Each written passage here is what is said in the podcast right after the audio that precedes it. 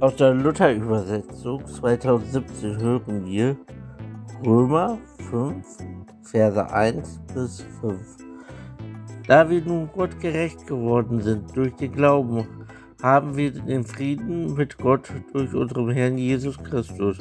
Durch ihn haben wir auch den Zugang im Glauben zu dieser Gnade, in der wir stehen und rühmen uns der Hoffnung auf die Herrlichkeit, die Gott gegeben wird. Nicht alleine aber das, sondern wir rühmen uns auch der Bedrängnisse, weil wir wissen, dass Bedrängnis Geduld bringt.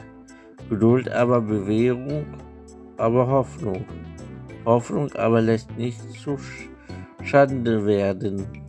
Denn die Liebe Gottes ist ausgegossen in unser Herz durch den Heiligen Geist, der uns gegeben ist.